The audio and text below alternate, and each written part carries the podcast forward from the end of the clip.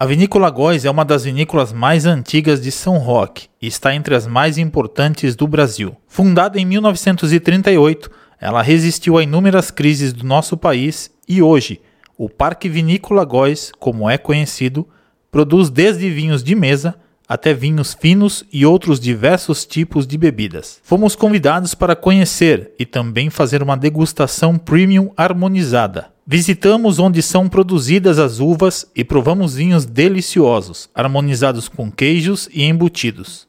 Um passeio incrível que vale muito a pena. O premiado enólogo Fabinho Góes é o responsável por todos os vinhos da vinícola Góes, e é ele que vai contar um pouco mais da sua história e da história da vinícola. Está começando o primeiro episódio da terceira temporada do Edu Podcast. E com vocês, Fabinho Góes. Está começando agora mais um Edu Podcast. Empreendedorismo, negócios e histórias de vida com Edu Castanho e Edu Alas. Acesse edupodcast.com.br. Saúde! Saúde! Estamos começando a terceira temporada do Edu Podcast. Hoje aqui em grande estilo, primeiro episódio de 2023. Eu, do meu lado, meu amigo, meu parceiro Edu Alas. Achei que você junto. me apresentar, mas tá bom, eu me apresento, sou eu mesmo, é eu. E com a gente aqui hoje é uma honra tê-lo aqui, que a gente já queria trazer esse cara há muito é tempo é no podcast e a gente não conseguia. E graças a Deus a gente conseguiu trazer meu amigo Fábio Góes. Seja bem-vindo, cara. Ah, eu que agradeço a oportunidade e e dizem que é assim, né? Que quando não dá certo logo no início, quando vem é pra estourar. E... É isso ah, aí. então. É, Mas vamos tomar também, vamos né? Tomar, porque brindamos, também se brindar. É, senão, ó. Tem aquele ditado, né? Se, se não brindar, lascou, né? É. Existem uns ditados populares, mas vamos deixar quieto. Fábio, conta um pouquinho da história. Quem que é o Fábio Góes, cara? O que, que o Fábio Góes fazia antes do Vinícola Góes? É, tive, é, sou nascido aqui em São Roque, né? E estudei aqui em Maneilane, famoso Maneilane. E a vida toda, assim, trabalhando no final de semana, de repente, lá na adolescência, 15, 16, quando moleque, na, na vinícola, né? Não atendia os clientes, mas a gente ficava lá no, nos bastidores, montando caixinha, aquelas caixinhas de embalagem de Natal, sabe? Uhum. E, e jogava futebol por meio da vinícola e os tios sempre loucos e vocês cresceram tudo lá, tudo, tudo lá, lá na dentro, vinícola é, mesmo. Tudo lá no, ali onde é a vinícola, no bairro Canguera, né? E chegou um certo momento que o Góis tinha uma, uma pessoa é, que era enóloga lá, contratada, e ela ia sair porque ela tinha conseguido um outro trabalho. E foi onde que os tios vieram e me e falaram para mim se eu queria conhecer a escola de, de, formação de enologia, que até então só tinha em Bento Gonçalves, no Rio Grande do Sul. E eu tinha 17 anos, estava aqui no segundo ano do, do colegial. Fala colegial. E aí eu falei, eu, eu topo, tô aqui mesmo, é bom, né? Quando é moleque, topa tudo, Bora né? Lá, né? Vai aprendendo. E aí foi, fiz uma viagem lá para o sul, para Bento, e conheci o colégio, a escola, e foi é bem isso aí que, o que tu falou, é moleque quer ver, quer saber como é que é, eu falei, topa, topa, aí prestei o vestibular lá, passei, e aí comecei, fui embora para lá e morei três anos e meio em Bento Gonçalves. São três anos e aí fiz estágio lá no sul também, né? Daí em, na cidade de Garibaldi. E aí fiz, era para ficar dois meses, fiquei meio ano no estágio. E aí depois voltei para cá, para São Roque. Essa formação ela é técnica ou ela é Eu graduação? fiz o curso técnico, ah, mas hoje tá. já tem, no segundo ano que eu estava lá, já tinha, o, abriu o, o superior. Uhum. E como aqui em São Roque também tem o superior, né? Agora já tem desde 2013 tem o um curso superior de viticultura e enologia. É no Instituto? No, é, no IF, aqui uhum. no, no, IFESP, né? Que fica ali no, no paisagem colonial, ali no pro sentido Canguera, né? Uhum. E aí, cursei lá, vim embora duas vezes para cá, só nas férias de julho e, e, final de ano. E, e, aí você vai, você foi e vai pegando gosto, né? Daí sabendo que quando voltasse ia vir aqui para o Góis, né?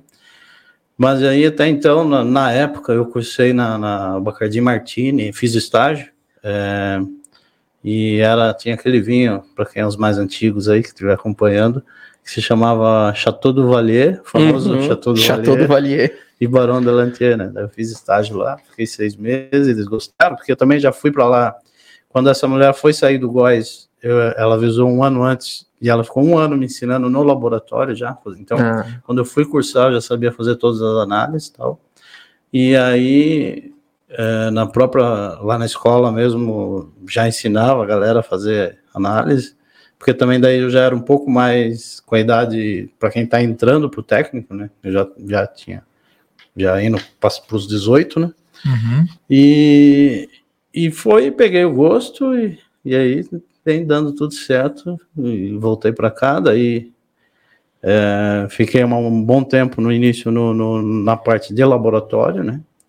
E depois fui assumindo é, A vinícola Góis começou com seu avô, avô- bisavô. É, a história é desde a época do Bisa, que é desde 1938. Mas ele só fazia vinho mais para o consumo próprio, para consumo da família, alguma vendinha ali, mas muito, muito pequeno. uhum.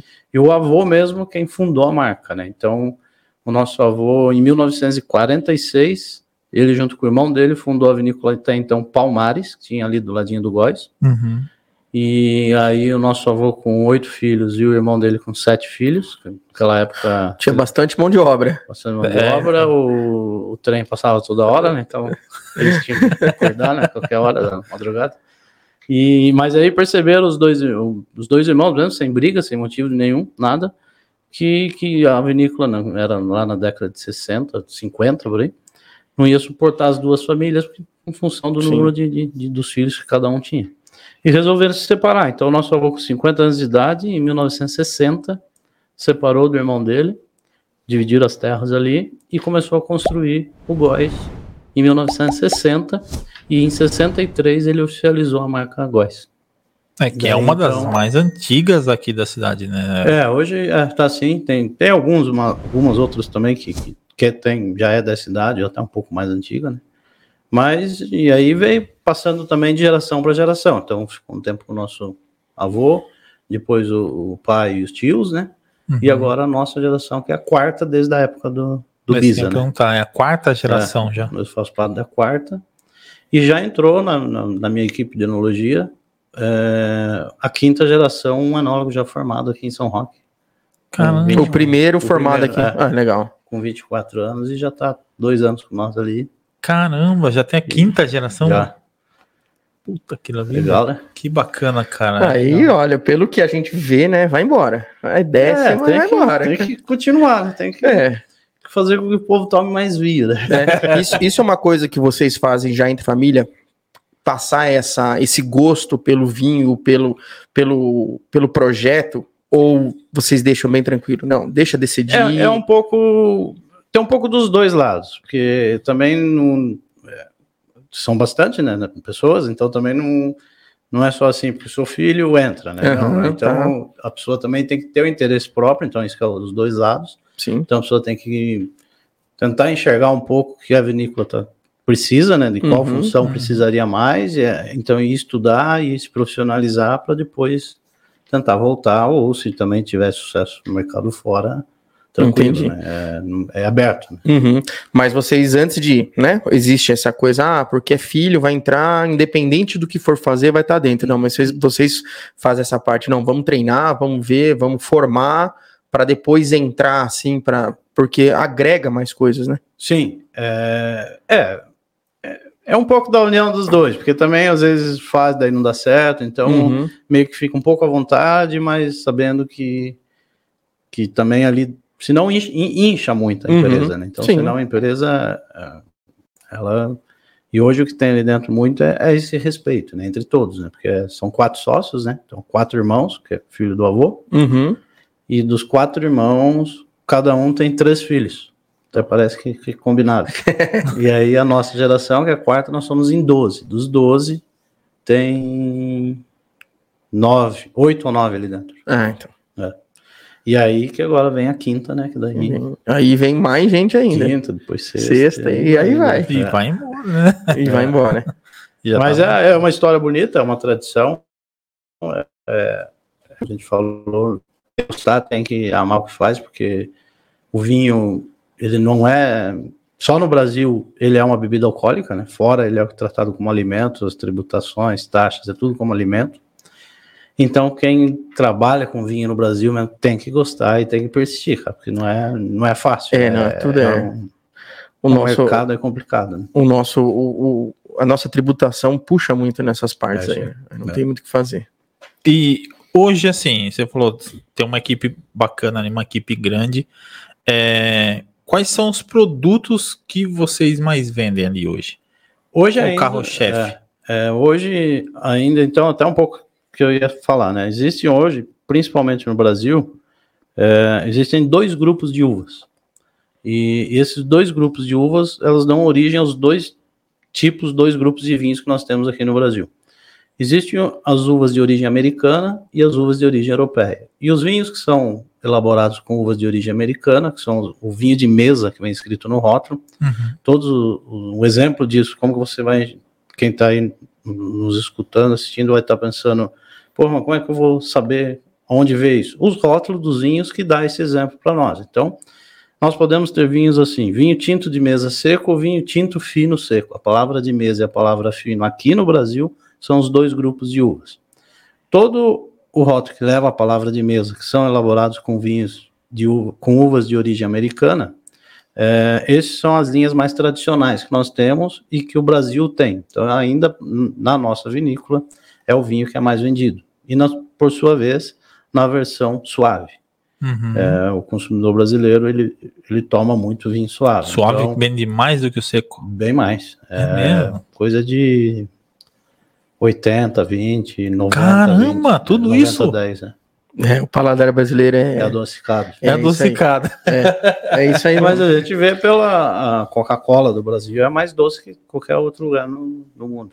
Nossa. Então, e aí a gente vem trabalhando também com a, com a linha dos vinhos finos. E a gente deu uma virada de chave forte, é, que ajuda a compor portfólio e tal, faz parte do mix. E que daí no final de 99, nós trouxemos uvas aqui para São Roque, uvas essas que nunca tinham sido testadas aqui, então em São Roque nós não tínhamos o gabarito de você chegar numa região, ah, qual uva plantada certo? Não. Tivemos que fazer o nosso próprio histórico, o gabarito. O que a gente chama, o que vocês chamam de terroir, né? Isso. E aí trouxemos 40 variedades aproximadamente em 99. E aí separamos dois hectares de terra e plantamos para fazer esses testes. Que aí vem colhendo esse resultado agora. E o primeiro grande vinho desse, dessa inovação que a gente fez de chave foi em 2014, que foi a variedade Cabernet Franc e o vinho com a marca Filosofia. Filosofia, que se tornou nosso ícone hoje aqui na vinícola aqui Então, a, o a, a Cabernet Franc foi a primeira uva que deu certo aqui no, no, no, no daqui. Isso, que é a mais que se despontou já logo no início. E deu um resultado melhor. é, e aí a gente veio trabalhando com outras. Então, essas outras agora, daí já também vindo com ótimos resultados, que é a Malbec, que é esse vinho que nós estamos bom. degustando. Uhum. E tem um pouco também de Cabernet Sauvignon.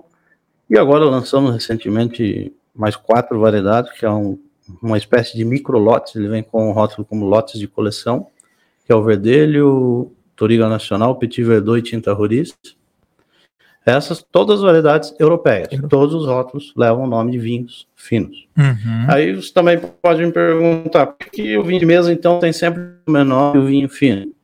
São dois principais exemplos. É, de uma uva que faz o vinho de mesa, que faz o vinho suave, nós colhemos de 25 a 27 toneladas por hectare. E um hectare de uva plantada de uma uva fina, nós colhemos de 6 a 8 toneladas de uva por hectare. Então, aí já parte a principal diferença no custo dos dois vinhos. né? Uhum. E a segunda, dentro da cantina, que terminou o processo de fermentação, eh, clarificação, filtração, o vinho de mesa ele já é engarrafado sempre na, na safra do mesmo ano. Uhum. Você não precisa guardar o vinho para engarrafar.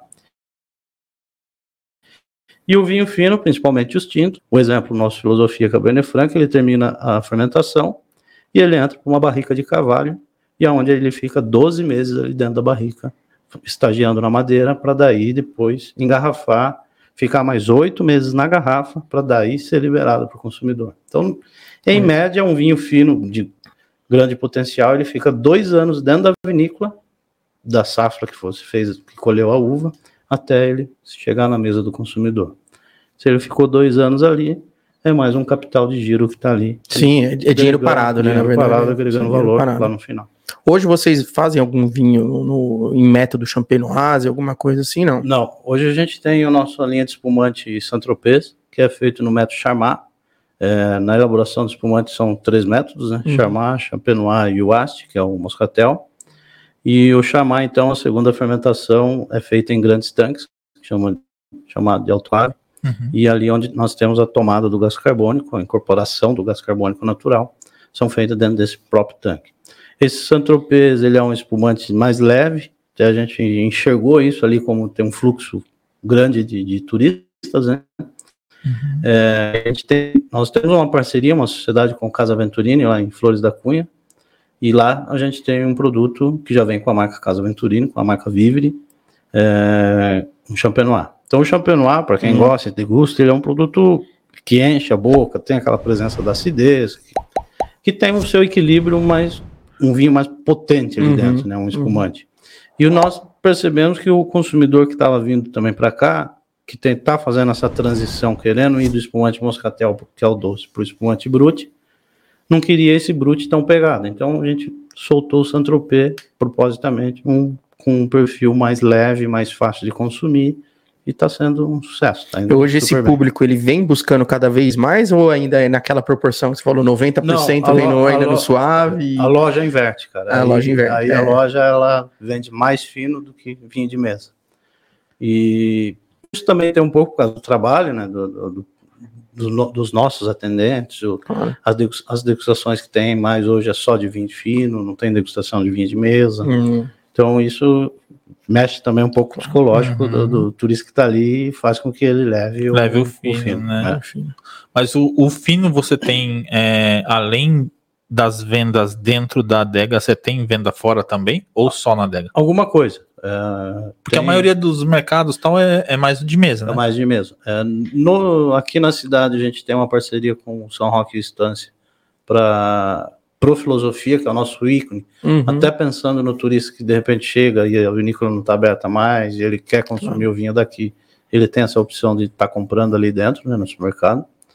E tem alguns empórios daí em São Paulo, lojas especializadas né, que trabalham com vinho, aí tem alguma coisa assim, para ter o fino. E você acha que ainda, vamos supor, no, no mercado de São Paulo, né, que tem N opções de, de, de distribuidores, Chile, Argentina, enfim, né, pessoal que, que traz bastante coisa para cá com uma facilidade boa. Existe ainda um, um preconceito com o vinho de São Roque? É, assim, quando você às vezes conversa com uma pessoa sem estar degustando o vinho, ainda existe. Se a pessoa vem aqui, conhece toda a nossa estrutura, degusta os vinhos, vê que a gente está aí sendo premiado em quase todos os concursos que está tendo, aí, aí ele muda o conceito. Então, existe um pouco esse, esses dois conceitos, que é, primeiro é a pessoa consumir o vinho brasileiro, que hoje tem virado, a pandemia trouxe isso aí muito para consumir. E o segundo é de ser de São Roque, ainda tem um pouco essa fama aí do, do, do vinho licoroso, do vinho de garrafão, né? Mas Uhum. no, no trabalho formiguinha e mostrando o que tem dentro da garrafa, né? é, a gente consegue aí virar essa, essa chave. É que antes era o que era mais vendido, né? Essa parte de licoroso. As festas de agosto, Sim, por exemplo, muito, né? cara, era só suave ou licoroso. E, Dificilmente mais você- atrás a, a festa do vinho, né? Festa do vinho, exato, famosa festa do vinho, acabava os vinhos de tanta gente e, e era vinho licoroso, vinho suave, né? anos 80 e 90. É. Rua São Paulo ali lotava de ônibus de lá É do centro até já a entrada da estrada do vinho ali. Meu Deus do céu. Eu sei que eu morava na Rua São Paulo ali, meu. Parava Enchia. tudo, enchia tudo. O grupo hoje, Góis, tem, tem em torno de 200, 200 colaboradores. E eu tomo frente direto aí de uns 60, 70 por aí. Que é a Caramba. produção, as duas produções, né? Então é. Você toma conta mais da parte da produção. Da produção, só produção. E aí depois tem as outras equipes Aí tem de venda. é, que é- logística, comercial, promotor, é, ADM no escritório. Hoje, quanto que a venda online representa de vinho para vocês hoje? É, é muito maior a venda aqui, com certeza, né? Mas é, eu sei que vocês fazem um trabalho bacana de divulgação também. Cara, tá, loja. tá ainda começando, né? Tá dá para melhorar e acho que vai melhorar ainda muito mais, mas ela vem criando corpo. Então, não se tem um histórico mesmo, e é como você falou, é, o fora ainda é muito forte, né? principalmente os supermercados, atacado, São Paulo afora, né? E mas vem criando corpo. Tipo, hoje, todos os dias, a gente tem pacote e leva pro, pro, pro, pro, pro correio. Quem O transportador. transportador. Você acha que atrelado muito com sim, né? Ela conhece aqui, ela gostou daquele vinho. E aí, exatamente, tipo repente, assim. não achar, né? É, não achar. Isso. Talvez você vai achar em São Paulo, mas nem todo mundo é de São Paulo. E aí não vai ter um Uhum, empório, não vai sim, ter um mercado é. especializado. Então ela, ela É, fica sim. meio que obrigada Isso. a, a comprar na, na internet para poder receber o produto. Né? Então isso É também aí, acho que é, ajuda, ajuda junta. bastante. E, e acho que tem um pouco disso, e também o, o boca a boca, né? Que nem uma pessoa veio, comprou, falou para outra, não consegue vir.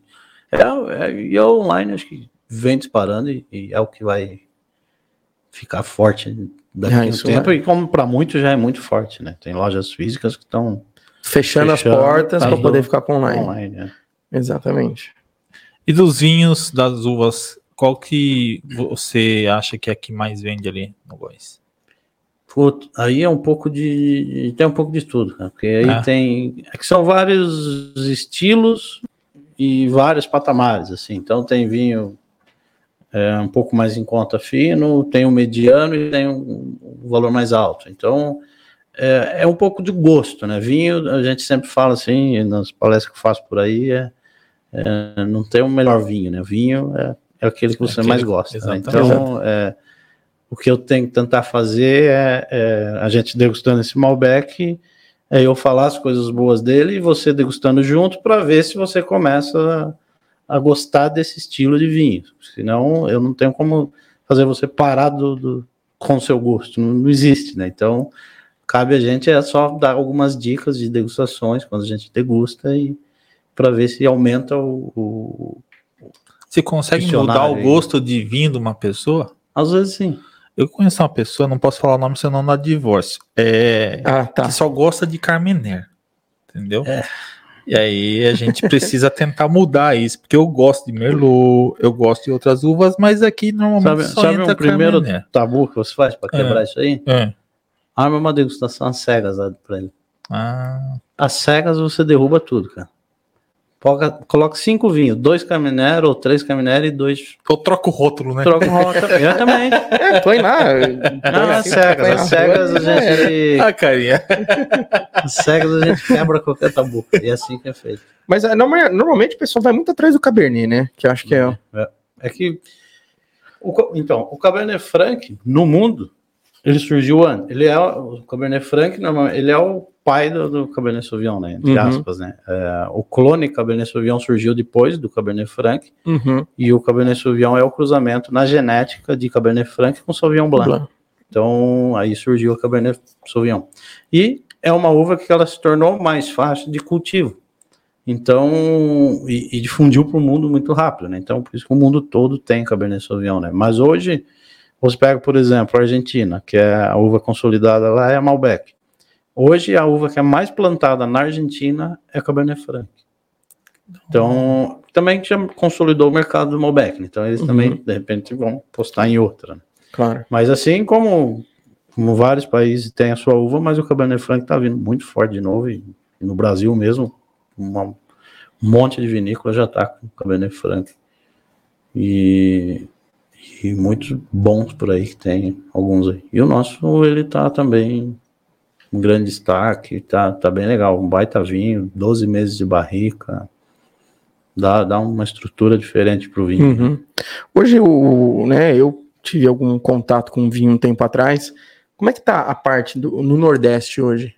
da parte de vinho, né? Ali no Vale do São Francisco, que tinha bastante coisa, que estava iniciando quando eu tive contato, mas depois eu não. É, continua ainda. É, se tornou mais um polo de uvas de consumo in natura, né? Uvas de mesa, né? Porém, tem, tem grandes vinícolas que é lá do sul, principalmente a Miolo, né? Tá lá também no Nordeste. É. E eles estão fortes no, no, vinho. E está se destacando agora também existe, como esse Malbec que nós estamos degustando, que é a nova técnica né, de, de, de colheita, que é a dupla poda ou colheita de inverno. Então, a tradicional safra no Brasil acontecia de janeiro a março, e agora com essa técnica, que é um pesquisador da EPAMIG de Caldas que desenvolveu, que é o Murilo Regina, ele a gente desvia, sai dessa época do verão e colhe a uva no inverno.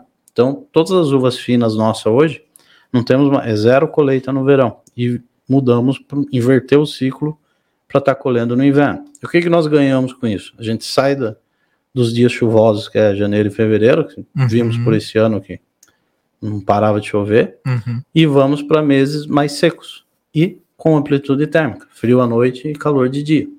Então, as nossas uvas esse ano vão, vão ser colhidas aí por julho. Então, vai ser dias secos e noites frias, e isso favorece muito a maturação completa da uva. Então, é, isso não só nós, mas como Minas, uma parte da Bahia, Goiás, Brasília, todos estão com essa técnica. E é a bola da vez, os vinhos vieram para ficar. Então, o nosso Cabernet esse Malbec que estamos degustando é. É, e são meses certeiros que a gente sabe que não vai ter chuva. Então vem com uma qualidade acima do, da média, que seria a qualidade da uva. E, e, e algumas vinícolas já estourando. É, também como lá em, em, na Chapada da Diamantina, em Mucugê, na Bahia, tem uma vinícola super vinícola uva com 2V.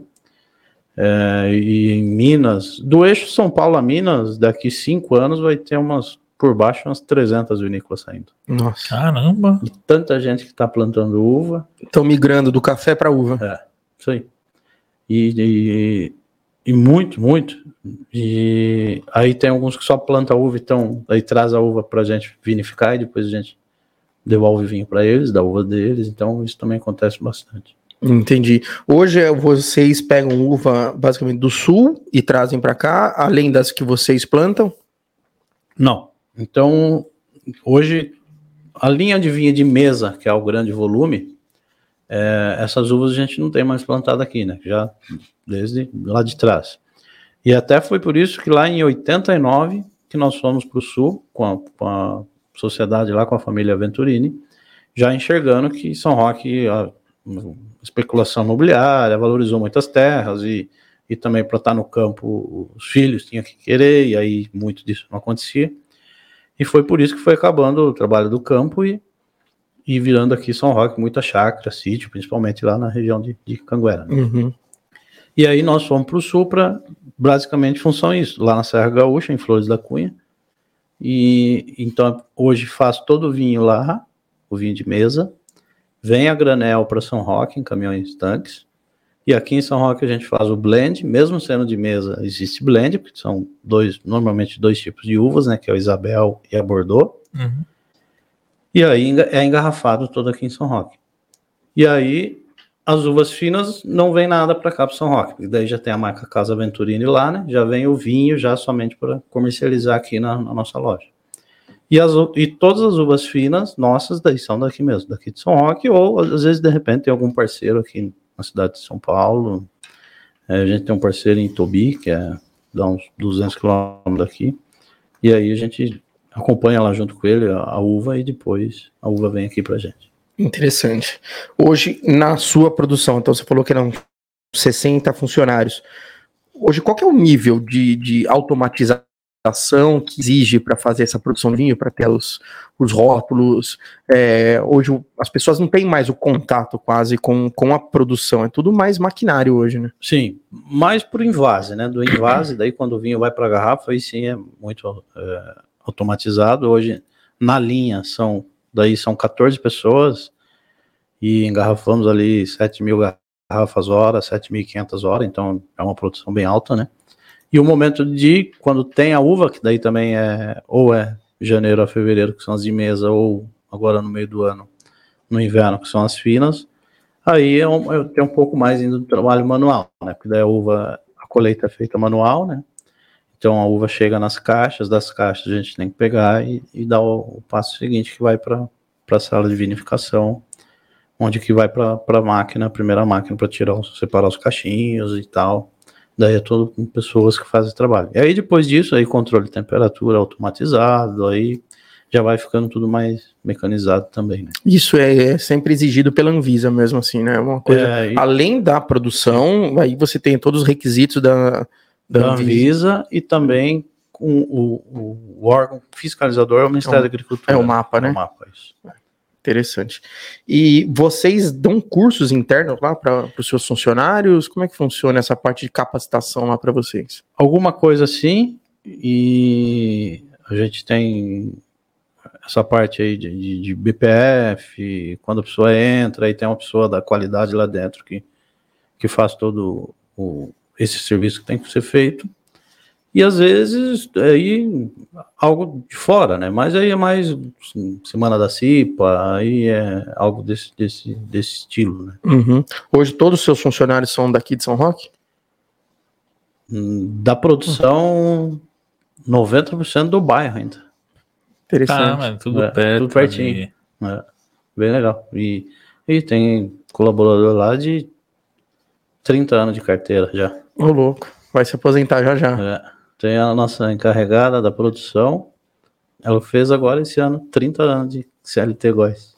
Olha. Que bacana. Difícil cara. a gente ver hoje em dia, Meu, né? É, é muito, muito, difícil, difícil ver, cara. É muito difícil. É bom porque acho que, como você falou aí, fomenta muito o bairro ali, né? Sim. Porque, querendo ou não, para quem não conhece, quem tá escutando assim, é um, ele fica um pouquinho mais afastado do centro de São Roque das coisas, então fica meio que às vezes no meio do caminho entre São Roque e Biúna ali, uhum. e não tem tanta disponibilidade de muitas coisas, né? Então é engraçado até a gente mesmo lá da UBA, a gente não consegue fazer essa logística de entregar de certas vezes tão longe assim. Então, você pegar o pessoal do bairro e, e, e fomentar isso, o pessoal, acho que cada vez mais vão, de repente, ah, não vou ser contratado pelo Góis, mas não moro lá. Pô, mas compensa eu vir morar aqui porque eu vou estar tá perto tá e, e, pronto. Então, acho que o bairro, o entorno vai começando a ter mais coisas, porque o dinheiro vai estar tá, vai tá ali e, e vai Sim, acabar vai aumentando. Exatamente. Acho que isso é, é, bem bacana. Top. Dos vinhos, o que, que você trouxe para a gente ver aí? É, hoje eu trouxe então esse é o Malbec que nós estamos degustando. Passar aqui. Deixa eu mostrar aqui para vocês, gente. Ele tá na, na câmera aí. Esse é o Malbec, Malbec da linha Tempos Iguais Reserva. E ele é um Malbec com seis meses de passagem de barrica, barrica de primeiro uso. Uhum. E é um interessante que a gente tem lá no portfólio. Ele tem um ótimo custo-benefício também. E bem bom aí que a gente está degustando, né? E, e ele, trouxe... eu vi aqui, ele tem uma medalha, hein? Tem. Medalha Foi... aqui, ó. Vocês verem aqui, ó. Preciso ver ela. É no... Esse é o concurso do Rio de Janeiro, do é, Brasil Awards, e a gente conseguiu medalha de ouro com esse Malbec. Ele é safra 2021, é um vinho mais, mais jovem, né? Assim, um corpo mais fácil de tomar, um vinho que combina bem com, com petisco, faz uma boa Ele é da mesma linha do Filosofia? Não, Filosofia é um degrau acima, né? Uhum. Junto na linha do Filosofia não tem nenhum, só ele então ele é um tinto mais encorpado, um tinto mais para carne. A filosofia é, é top, cara. Aquele é bem bom. Eu... eu ganhei um de presente de aniversário, foi o melhor presente que eu já oh, ganhei até hoje. Aí trouxe também o, o Cabernet Sauvignon de entrada, quem é, tá fazendo essa transição do vinho de mesa para o vinho fino. Esse então é um Cabernet Sauvignon zero madeira, não tem passagem por madeira. Uhum. É um Cabernet bem facilzinho de estar tá degustando ele para estar tá tomando uhum. é, de entrada. E ah, para todos verem também, tem o tinto seco Bordeaux, que é o de uva de mesa. Que, que é seria vinho... a uva americana, no caso, uva né? americana, isso aí. Ah. Esse já. Esse é, na sequência seria o. o isso, é, esse, nós somos contrário. A gente fez o contrário. É. seria, seria, o, de mesa, é, o, o de entrada, o Cabernet, o Tempos e o, e o Malbec. E também trouxe, que hoje é uma da, da sensação aí de, de, de inovação no mundo do vinho é o vinho na lata, né? Então, É, o né? vinho na lata, a gente, nós temos quatro versões. Um tinto seco, que é esse que o Du está mostrando, que é um tinto seco de Cabernet Sauvignon, e ele não é gaseificado, ele é tranquilo, que daí a gente chama, né? Uhum. É, temos um branco seco também, não gaseificado, que é da uva Chardonnay, os dois finos. E temos também, aí já entrando para os gaseificados, um frisante, um rosé, de, a gente faz um blend de moscato, que é um vinho branco com um Cabernet Sauvignon, Hum. E ele é seco também. É, foi esse que eu tomei. E temos um único suave, que é, é aí ele é elaborado com a uva Lorena. A uva Lorena, BRS Lorena, é uma, Uhum. uva, é uma uva desenvolvida pela Embrapa Uva e Vinho de Bento Gonçalves. É uma uva que se adaptou muito bem aqui ao nosso terroir. E a gente apostou muito nela. E temos então essa lata com esse vinho. Nós temos um vinho também da linha de entrada, um branco, na linha do Tempos. E fizemos um fortificado, um- uma espécie de um tipo Porto, Uhum. só que com a uva branca, que hoje também é sucesso ali na, na vinícola, com, com a uva Lorena. Ele tem oito anos em passagem por barriga de quinto e mais dois anos no, no inox. E a safra é 2011, lançamos ele em 2021. Caramba, então agora já 10 está com, com mais de quatro, né? É. mais dois de garrafa, né? E é um vinho que ganhamos uma medalha de bronze também no Decanters, lá em Londres, uma- o principal concurso de, de vinho do mundo. É um concurso com aproximadamente 17 mil rótulos do mundo todo. Eita, pô. E beliscamos um- um- uma medalhinha de bronze com ele. E Que com esse bacana. fortificado e com a filosofia. A filosofia é a, a safra 18 e a safra 19. Legal, né? É, eu acho que é o que a gente chama os vinhos do novo mundo estão fazendo, conseguindo fazer um sucesso legal, né? Então eu lembro na época tinha a parte da África do Sul, né? Você fala, pô, mas o que que tem na África do Sul, né? Mas tem uma Uhum. produção de vinho bem bacana, pra você contar, né? Argentina, Chile, Estados Unidos, esses lugares estão produzindo cada vez mais. é, eu acho que também essa questão do, do- de melhorar o terroir, de melhorar o solo. Eu acho que a- os órgãos, né, a Embrapa, é, eles fazem um trabalho bem bacana junto com os produtores para dar uma capacitação legal, para que você possa criar produtos melhores, para que a gente possa ficar mais, é, mais forte com relação ao mercado. Hoje ainda é Itália e França os maiores produtores, Ou a gente- Espanha, né? Também. Espanha. É. Em- em- eu acho que até mais porque, de- por causa do consumo interno do, do Também, país, é. né? Eu acho que Sim. isso aumenta muito. Acho que o que a gente mais consome aqui é cerveja, Disparado. É, então não tem muito o que fazer, né? A gente acaba ficando. O nosso consumo per capita hoje é era 1,9, né, antes da pandemia e agora foi para 2,3, mas já deu uma caidinha de novo. E aí compara com os vizinhos, Chile Argentina, que é em torno de 20 litros por pessoa, e aí pega a Europa, aí vai para 55, 60 litros por pessoa. Então ainda estamos engatinhando com, com o consumo de vinho aí. Eu tenho feito minha parte, estou consumindo até, bem, até bem mais por alguns Ah, aí. gente, né? também. Consumindo. É. Mas é, eu acho que também vai muito também, acho que a questão clima, muitas coisas, né? cultura, né? cultura. é o que a gente tava falando da questão da uva do Nordeste, né? Então, assim, eles têm uma dificuldade muito grande porque eles não têm uma variação de temperatura tão grande. Uhum. Às vezes você tem, deve ter produções lá que deve ser feita dentro de estufa para poder controlar a temperatura É, para que a uva desenvolva, Tem né? muito açúcar e e deficiência com acidez, né? Então é muito Uhum. açúcar e pouca acidez. Então, por isso que para eles também encaixar um baita vinho é mais difícil, né? Porque o vinho tem equilíbrio da uva, a maçã, né? Da, da uva ali no cacho. E lá, um que, é muito destaque é o espumante da, da, da própria miolo, né? Então, para espumante a uva é colhida um pouquinho mais antes da maturação completa, né? Então, isso que faz faz dar muito certo na- nessa questão. Mas agora, assim, todos que estão acompanhando e, e vão começar, e já está aparecendo muito, né, rótulo, com, com o nome que vem no rótulo colheita de inverno, é, vinhos de inverno, nesse sentido. Para quem gosta aí, pode degustar, que são baita vinhos que está saindo também, vinhos E essa- qual que é a principal sensibilidade que vai sentir quem, quem tá acostumado a comer com, é, tomar com colheita de, vamos supor, verão, né?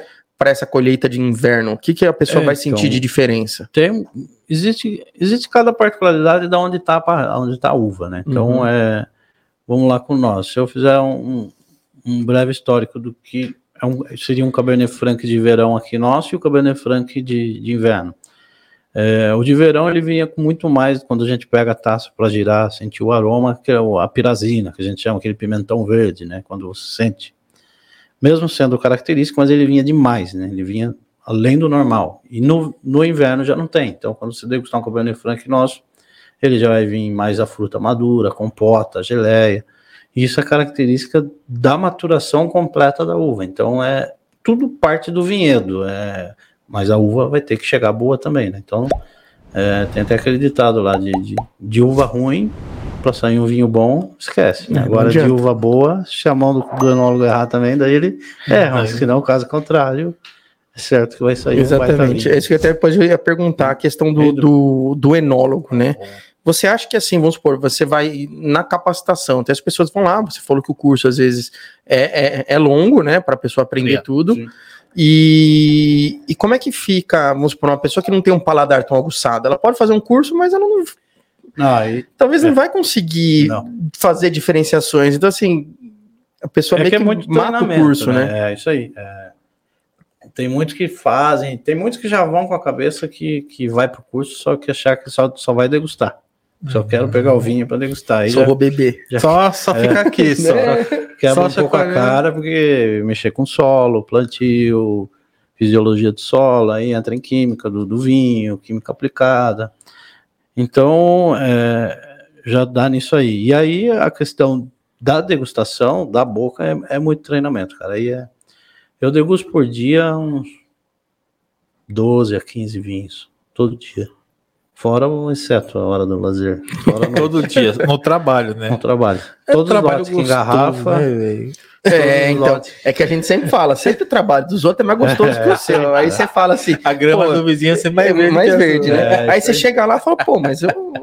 Ele falou que era só vir aqui que degustava 15 vinhos por dia. Eu falei, É. cadê eu? Nem Cadê, comecei, né? já tô cansado. Não, vai, vai lá pro barreira Não, vai. agora, vai fazer não sei o quê. Vai trabalhar, É só isso, né? não. não, é só, não é só degustar, né? É a questão É. de, de, de você tá lá com a garrafa de vinho, abre o vinho lá na sua casa, é a responsabilidade de, de, de o Exatamente. vinho tá bom, tá, tá honesto, tem que estar. Tá... E também nem sempre a gente tem que degustar com a nossa boca, né? Porque tem que tentar imaginar a boca do consumidor, Exato. né? Que é o principal. Que é aquela história do, do vinho que o melhor vinho é o vinho que você gosta. que você gosta. Exatamente. Cara, muito bom. É, eu quero fazer uma pausa rapidinho, agradecer é, a você que está assistindo, agradecer todo mundo que, que está acompanhando essa terceira temporada e principalmente aí os nossos patrocinadores, né? Então, agradecer o pessoal é, do Alba Burger Opa, na representação aqui do Du. tamo junto. Mais uma vez, obrigado por estar junto, Ó, por junto. apoiar o, o empreendedorismo, apoiar é, o nosso trabalho, né, que a gente faz juntos aqui, que é falar sobre empreendedorismo, sobre negócio, é, sobre histórias de vida, que é importante para a gente poder compartilhar isso com vocês. Então, o Aoba está com a gente desde o começo, desde o primeiro. Aliás, eles foram os primeiros entrevistados do Edu Podcast, quando a gente nem pensava em fazer juntos ainda, né? Na- é, pois é. Essa história a gente já contou em outros É. episódios, então quem não assistiu, assista os outros episódios que tem toda a história aí de como que começou a participação do Du aqui no Edu Podcast. E também é, falar que o Aoba tem, a gente tem essa parceria e nós temos um cupom onde você pode fazer o seu pedido lá no Aoba Burger. Acesse aí aobaburger.com Usa o cupom Edu Podcast que você vai ter 5% de desconto na sua compra. Então, meu, puta descontão e aí você não vai perder. É, Já é barato, né? É, então, Era com 5%, já é cara, barato, um já é um dos hambúrgueres mais baratos da região. E agora você tem ainda parceria com o Edu Podcast, você vai ganhar 5% de desconto aí na sua compra. É, lembrando que é limitado a um cupom por pessoa, né? Senão também quebra. né? Pô, cara, aí eu não. Não sobrei. Por que eu vou comprar vinho, pô? É, e vamos fazer esse arroba chegar em Canguera, hein? Já vamos, Aê. vai dar um jeitinho. Vou ter que dar um jeitinho. Tem que fazer o Alba chegar lá, Edu. É, vai é- pensando. É, no- é drone agora, hein? É drone. não. Aí sim. e juntamente com a Oba, então, bom, acessa aí é, aobaburger.com para fazer o seu pedido e usa o cupom do podcast para você ter 5% de desconto. Agradecer o Edu, a Eliana, a Banana, todo o pessoal da Oba Burger. Um leal, sincero e, E- forte abraço. É, você já até decorou mais do que eu, Ah. já, Edu. Já decorou mais Três que eu. temporadas se não decorar, se assistir dez vezes esse negócio aí para decorar. e também, é, juntamente com a Alba Burger, nós temos lá o Alba Container. O Alba Container que é juntinho ali do Alba Burger de São Roque, onde você tem lanches especiais. Também é um patrocinador nosso. E você tem, além dos lanches, que mais? Porção, Tem porções, tem, tem o torresmo, tem o dadinho de tapioca agora, que é bom demais. tem o queijo golda, tem a linguiça com provolone. Ih, rapaz, já tô molhinhos começando até a ficar com fome. É, já já tá dando então, uns hot dog americano. hot dog E americano. teremos novidades, né? Isso aí a gente. Em breve, Em breve, muito em Deus breve. quiser. Não abre a boca. Não, abre só pra morder. aí depois você me conta. E acessa aí então arroba Oba Container no Instagram ou arrobacontainer.com para fazer seu pedido, tá? É, nosso patrocinador também, nossos amigos lá do Divinos Salgados, o Ivan e a Glaucia, um grande abraço para eles. Muito bom. Mais uma temporada que o Divino está com a gente, desde o comecinho aí também. Então, agradecer o pessoal do Divino. Se você quer salgado para o seu evento, para para sua casa, para uma festa, para sua empresa, enfim, o Divino Salgado tem tanto os salgados é, assados quanto fritos e é muito bacana. E os caras vão até você, vão até a sua empresa, montam toda a estrutura, até o seu buffet, seja lá onde for, e é muito, muito bom. A gente sabe o quanto que é O, o de carne louca, né? o, o tão famoso. É, eu tô até com uma saudade dele, viu? Tá. Mas a gente vai dar um jeitinho nisso aí. Eles vão estar aqui em breve, hein? Ah, Dando um então tá spoilerzinho que não era pra dar, mas. Sabe que pra fazer igual aquelas tia em festa É. de aniversário? Traz uns no bolso, É, tá tudo certo. ó, fica a dica, né? Então, se você quer conhecer, é, acessa lá no Instagram, arroba, underline, divino salgados, underline, tá? Você tem lá as informações, eu vou deixar também o número do WhatsApp aí na tela para você e na descrição para você fazer o pedido também. E agradecer também nosso novo patrocinador, que é a Frutos de Goiás Mitsuki. A Frutos de Goiás fica na Avenida Mitsuki, aqui em Mairink, e tem mais de 80 sabores de sorvete, picolé, sorvete de massa. E os picolés são feitos, ah, os sorvetes são feitos com 90% da própria fruta. Então, agradecer a Lu, a Luciene, pela parceria, também por estar aqui com a gente apoiando esse projeto, que é importante para todos os empreendedores e também quem não empreende. E agradecer ela pela parceria também pelo patrocínio, tá? E finalizando aqui, RR Pereira, que também está com a gente já desde a da outra temporada. RR Pereira é uma loja, uma rede de lojas aqui de Mairink, né? É, loja masculina, feminina, infantil. E Calçado. calçado, Calçado também. exatamente. Então, agradecer o Paulo, Regina, Talita, todo o pessoal da RR Pereira. Acesse o site rrpereira.com.br, tem todos os contatos de todas as lojas lá no site. Então, tem WhatsApp, Instagram, Facebook, você pode entrar em contato diretamente com a loja.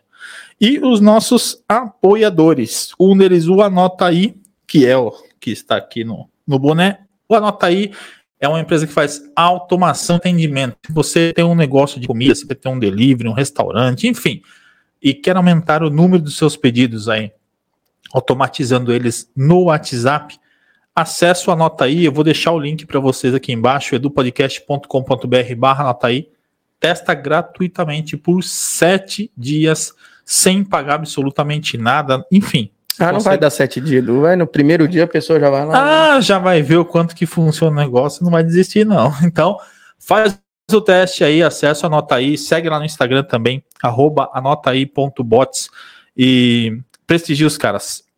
Nosso apoiador também, Caricanecas Campolim, que fez as nossas canequinhas personalizadas aqui. Então, ó, Ah, todas as aparelho aí. canecas aqui do Edu Podcast, ó, são com as nossas caricaturas. Agradecer a Luciana, a Heloísa, o Fernando, que são nossos parceiros lá da Caricanecas Campolim. É, obrigado pela parceria mais uma vez, por apoiar o nosso projeto, por estar aqui com a gente. E para a gente finalizar, pessoal da São Roque Artes, pessoal da São Roque Artes que fez é, todo o nosso material aqui em madeira, em acrílico, essa esse é, suporte de porta-copos, né? É, isso é um porta-copos. Esse é um porta-copos personalizado do podcast que o pessoal lá, o Orlando e o Lucas fizeram, lá da São Roque Arts. A gente tem esse suporte na mesa aí, ó, com o nome do podcast, é, o em cima petisqueira. Então, tudo isso é do, do pessoal da São Roque Arts. E o Então, legal é esse, Edu, ó, aqui, ó. Vamos ver aqui. é, vamos isso, ver se ele entra por É cima. isso, né? É, Aí, verdade, ó. ele é por baixo, ele até foi por cima. Ó, você consegue colocar e ele tem uns porta-taças Taças. aqui do lado. ó. Exatamente. Você consegue colocar quatro taças. Deixa eu ver se essa, essa câmera pega melhor. Ó, aí, ó, essa câmera pega É. melhor. Você consegue colocar as taças aí na lateral. Fica muito, muito bacana. Então, segue o pessoal aí, arroba São Rock Arts, lá no Instagram, que tem muita coisa bacana personalizada aí pro seu negócio. Madeira em acrílico. Agora aqui lá não lembro. Né? Até eu esqueci. Isso aqui eu ia falar, eu ia falar MDF, mas MDF é madeira, como que é? Eu esqueci o, o que faz fachada lá, pô. Isso. É o que faz fachada, é aquele material lá. Mas, Esqueci. enfim, tem bastante coisa bacana. Segue os caras lá, arroba São Rock Arts no Instagram. E a gente tem todos os contatos aqui na descrição do vídeo também. Tá bom? E Fábio, passa seus contatos também. A gente quer saber como que a gente te encontra aí. Tem mais algumas coisas, não terminou ainda, mas Claro. aproveita a parte dos contatos aí. Não, vamos lá. É, o site da vinícola é www.viniculagóis.com.br. É, nas redes sociais também encontra a vinícola, né, como Vinícola Góis. Cuidado aí que hoje também tá só fake de, de Instagram, principalmente, um monte de Ixi, isso Sério aparece? Tomem cuidado, vão para a É. página oficial. oferecendo sorteio É, e tudo mais. Enfim. E, e o telefone da vinícola, caso também precisar, é 011 4711 3500. E para quem quiser me seguir também, acompanhar, arroba Fabinho Góes 11 é o Instagram que eu tenho, minha página. Boa. Show de bola, show de bola. A Fábio. gente tava. Ah, pode falar, vai. Não, Depois é- eu faço. Beleza. Na verdade, assim, eu ia até te perguntar, porque assim, né, a gente tem a curiosidade, como pega uma empresa já consolidada, é, grande aqui na região. Como é que foi a, a percepção de vocês com relação à, à pandemia? Na hora que ela chegou, o que que, assim, vocês tinham uma produção, vocês tinham tudo assim acontecendo, e de repente veio a pandemia. Vocês manteram os funcionários, eles iam trabalhar, não iam trabalhar? Como é que ficou isso para vocês, né, com um número de funcionários tão grande que vocês Sim. têm? É, bom, vamos lá. Na pandemia, a gente, claro, todo mundo com aquele susto, e, e foi aonde que eu, eu citei um pouco lá, comentei um pouco lá no início. É, claro, na loja ali, a parte turística tudo fechado, como tava, tinha que ser. Porém, nos mercados, no supermercado, autosserviço, é, aí deu um boom do vinho. E aí foi aonde que, então, um compensou o outro. Então, o mercado, ele supriu ali aquela baita demanda que tinha ali da, da loja, e aí conseguimos aí manter e ficar com, com os funcionários.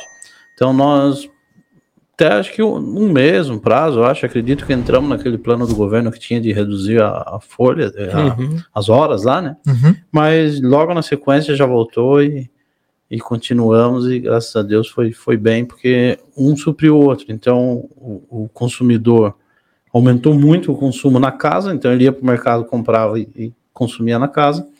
E aí a loja teve que ficar fechada, mas aí a loja não.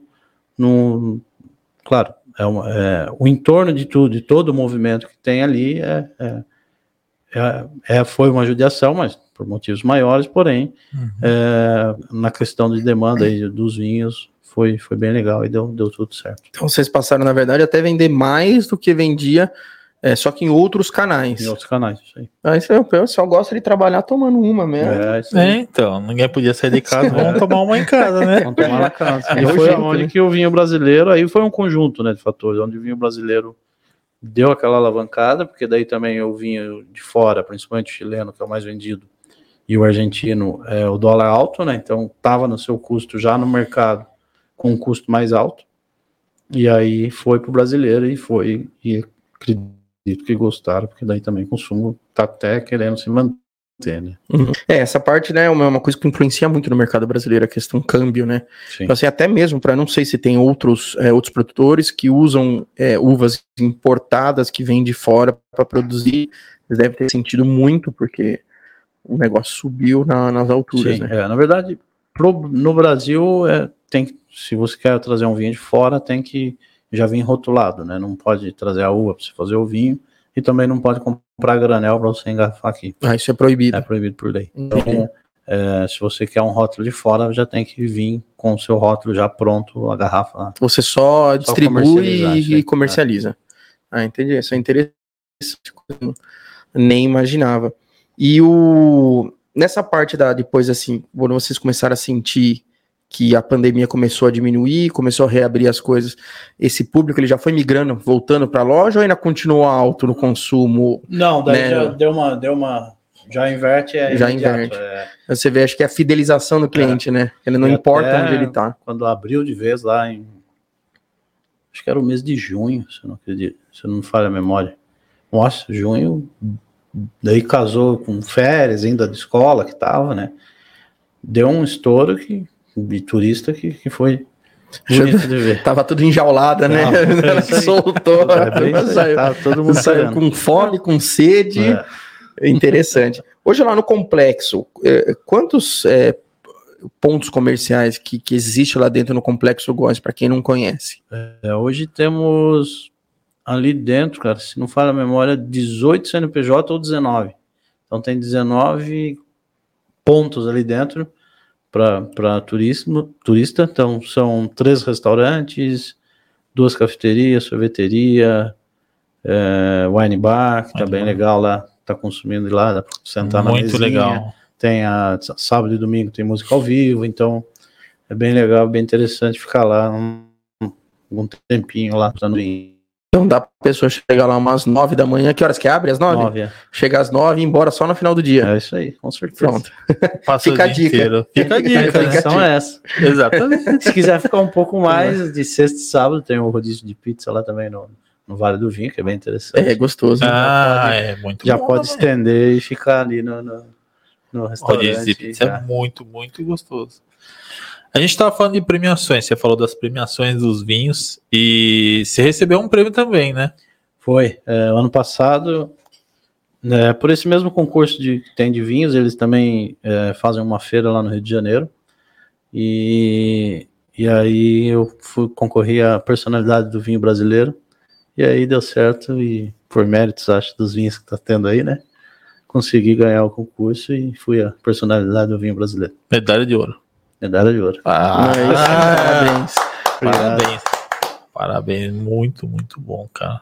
Caramba, é, é hoje realmente o até falando da experiência que eu tenho, o São Roque hoje é, teve uma, um crescimento muito grande na área de vinho. É, eu vejo até pelos contatos que eu tenho de amigos de fora, que antigamente tinha até um pouco de receio, né? Quando você falava, ah, São Roque, por tudo aquilo que a gente já conversou, e hoje ele já tem uma outra visão, porque é, o Góis ali, juntamente, lógico, com as outras adegas, criaram um movimento muito forte, principalmente pós-pandemia, né? E tem crescido bastante e trazido muita gente. Aí tem em média o que? Umas 30 mil pessoas por final de semana. Você falou que esse final de semana tava, É, não, não, por final de semana, já é é em torno de 6 mil, 7 mil pessoas por final de semana. Isso lá no. Dentro do Góis. Dentro do dentro Góis. do Góis. É, falando assim, na estrada Ah, do não, vinho não, no toda, roteiro completo. trazendo é, para São. Roque mais ou menos assim, aí, mas é, do Góis, 6 a 7 mil É. pessoas.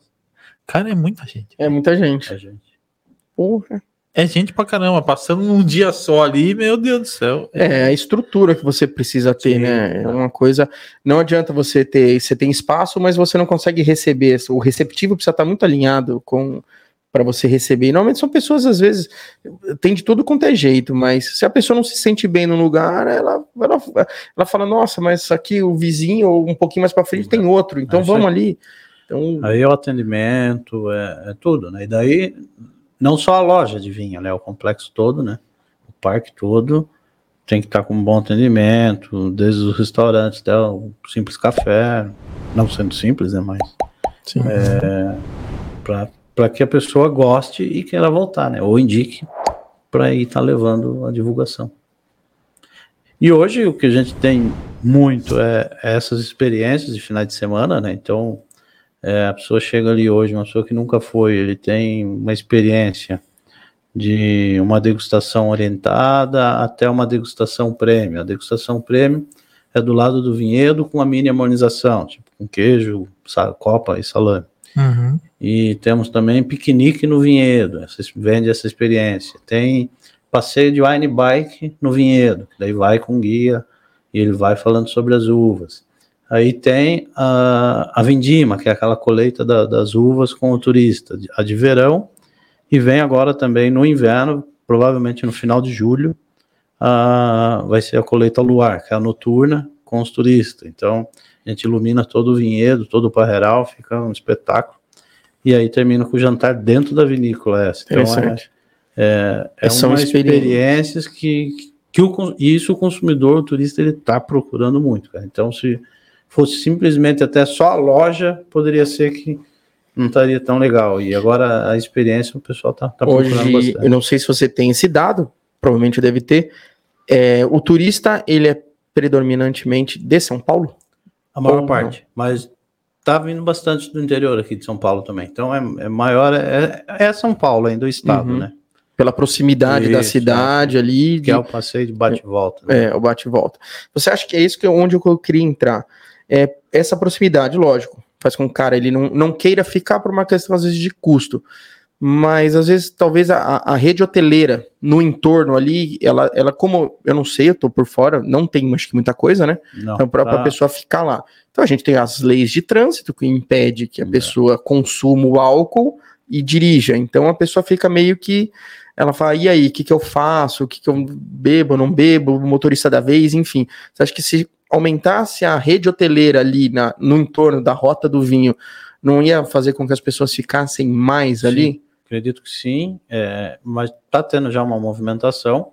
E também acredito que é, muito que a gente atende ali também, não, nem necessariamente se for no roteiro, né? Sendo Uhum. São Roque, eu acho que já vai melhorar bastante. E porque os finais. Às vezes se vem um, um conhecido seu, tem muito amigo lá do sul, ah, indica um hotel, indica, tá cheio, indica, tá cheio. Cheio. Então, é isso aí, acho que precisa um pouco, quando for melhorando, eu sei de, de já algumas iniciativas que estão tendo ali de, de pousadas, né, que logo, Uhum. logo já começa a funcionar, então vai melhorar, mas é isso cada vez mais, e, e mesmo não só pousadas, como também está saindo muito, tá para sair ainda bastante investimento alto ali no, no roteiro, que só vai trazer mais pessoas. né. É assim.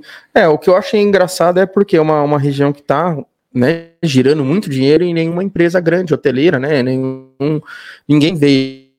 Eu Não sei, enganado, mentores, mas assim, vim é, querer montar alguma coisa, É, né? mas é que eu acho que até eles vêm, fazem um estudo, aí, aí entra um pouco a questão de, de o nosso movimento ser só final de semana, né? Então, Uhum. um- uma grande rede, ela, ela também acho que olha o, o dia da semana, né? Que daí já o movimento é bem, bem fraco, bem menor. Ah, sim. É, a gente, eu, vejo uma cidade que eu gosto muito, que é Campos do Jordão.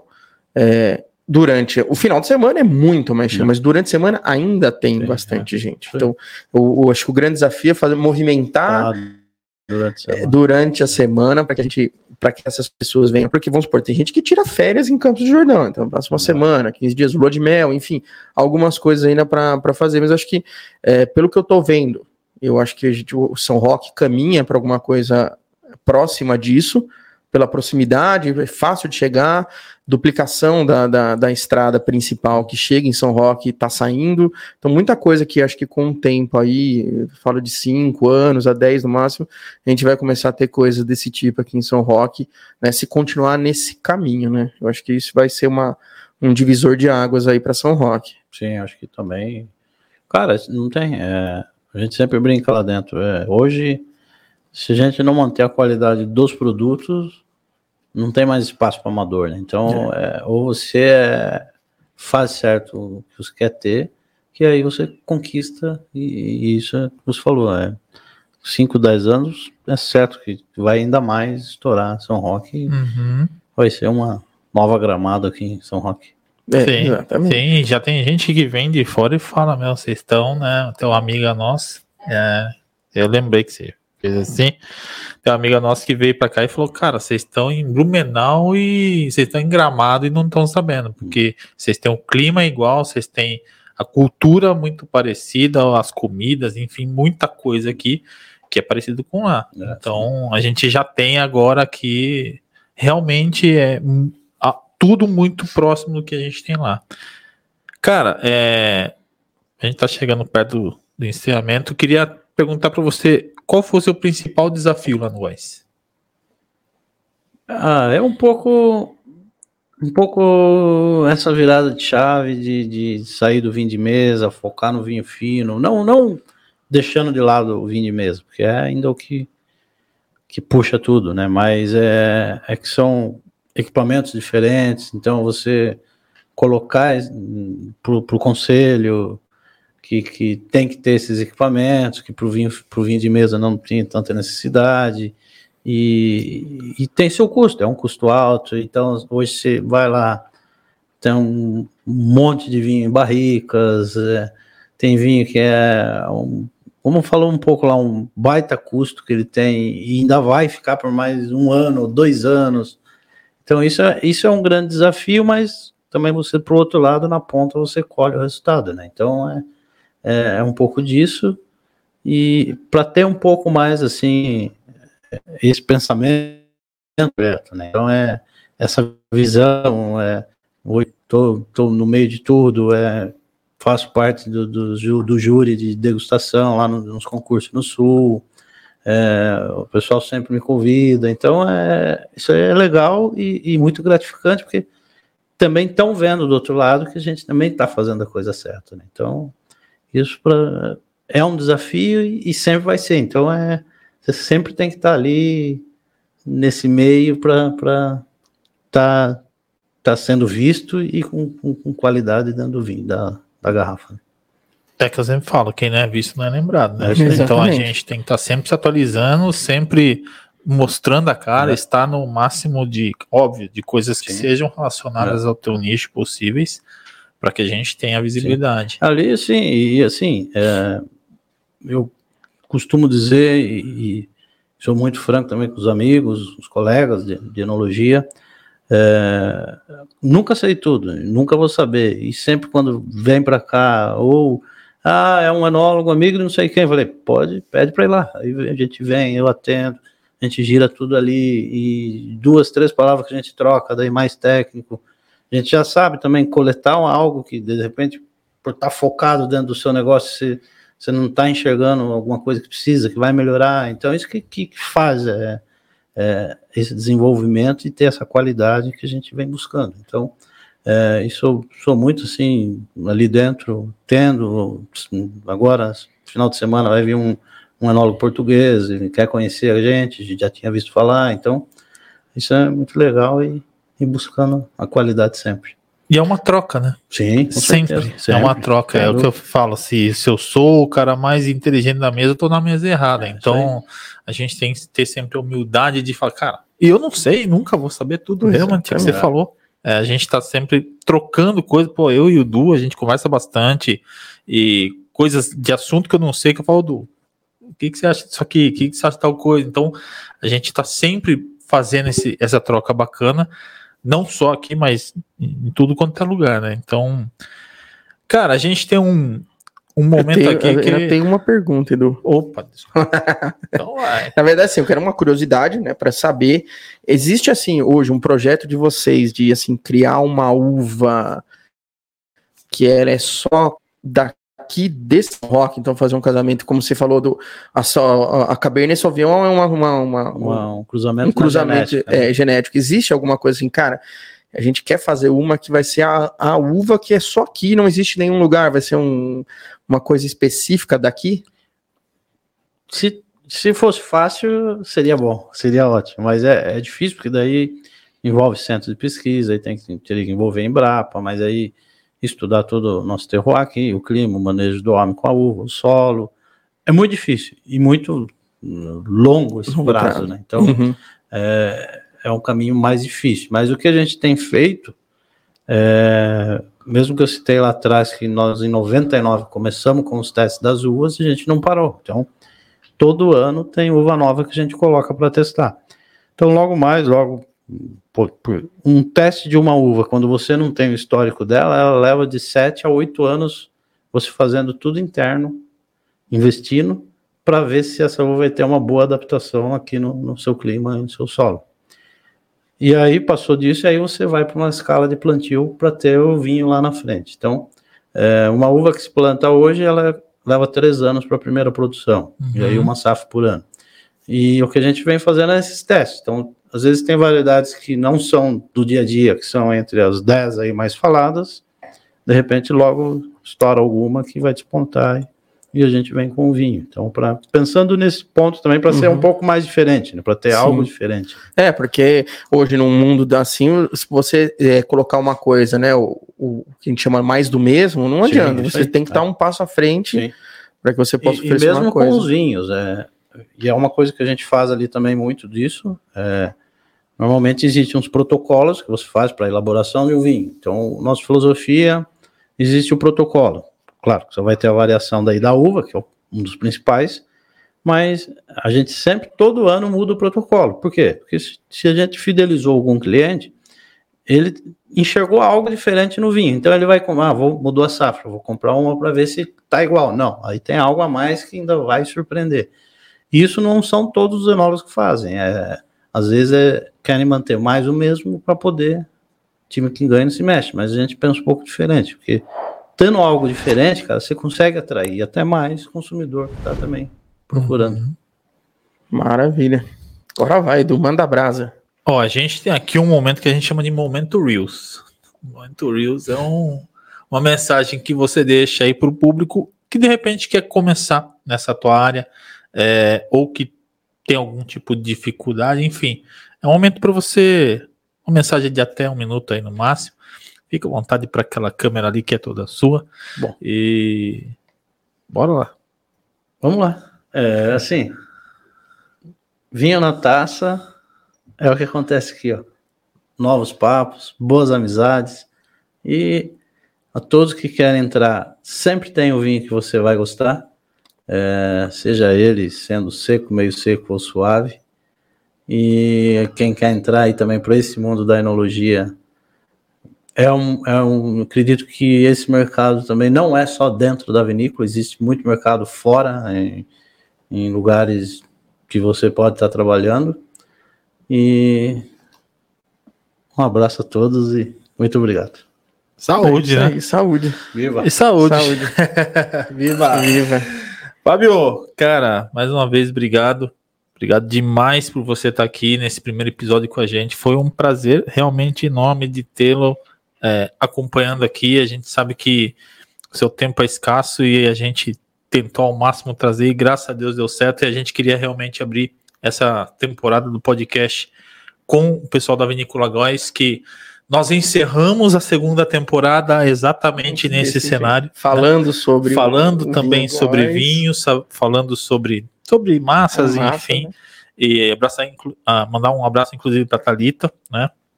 Lá do cantinho da vovó, que, que estava aqui com a gente na- no último episódio. E, e aí a gente acabou se encontrando, se cruzando aí através do Danilo também. Um abraço pro Danilo. para conseguir trazê-los aqui. Então, cara, é um prazer imenso, de verdade, tê-los aqui. O Góis que hoje, sem dúvida alguma, é uma das maiores empresas aqui da, de, de vinícolas aqui da nossa região e do Brasil. E, cara, obrigado. Obrigado mesmo. Não, nós que agradecemos, a família toda agradece. É um pouco essa questão aí só mesmo de contratempo dos horários, mas conte comigo aí sempre também. Sucesso para todos nós. Sucesso aí. Viva é o que não falta. Vai, vai, mais uma vez. e é isso aí, mais uma vez, obrigado por você estar acompanhando aqui o Edu Podcast. Se você ainda não acessou nosso site, acessa lá edupodcast.com.br. Segue a gente no Instagram, edupodcast.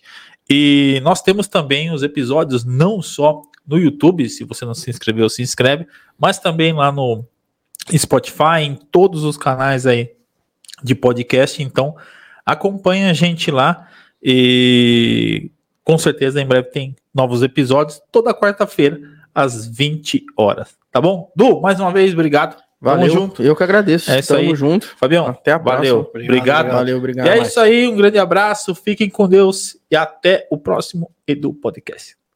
Tchau, obrigado. Tchau. Você acabou de ouvir mais um Edu Podcast. Empreendedorismo, negócios e histórias de vida com Edu Castanho e Edu Alas. Acesse edupodcast.com.br.